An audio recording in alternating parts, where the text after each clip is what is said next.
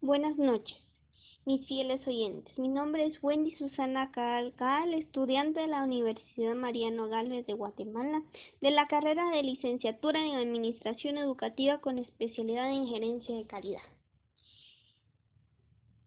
¿Por qué realizamos este podcast?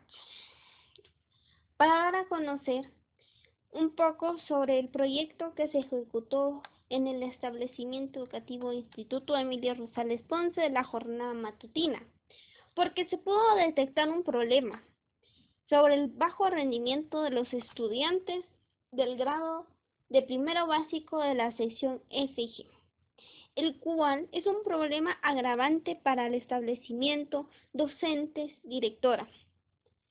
Se propuso solucionar o mejorar este problema con talleres para los estudiantes de la sección FG para cambiar el pensamiento, para mejorar su rendimiento académico. Talleres motivacionales, de liderazgo, sobre su rendimiento, autoestima, autoformación. También se realizaron capacitaciones hacia los padres de familia para incentivar a poder introducir y acompañar a su hijo durante el proceso educativo. Poder motivar a sus hijos que pueden ser mejores, que pueden mejorar su rendimiento académico.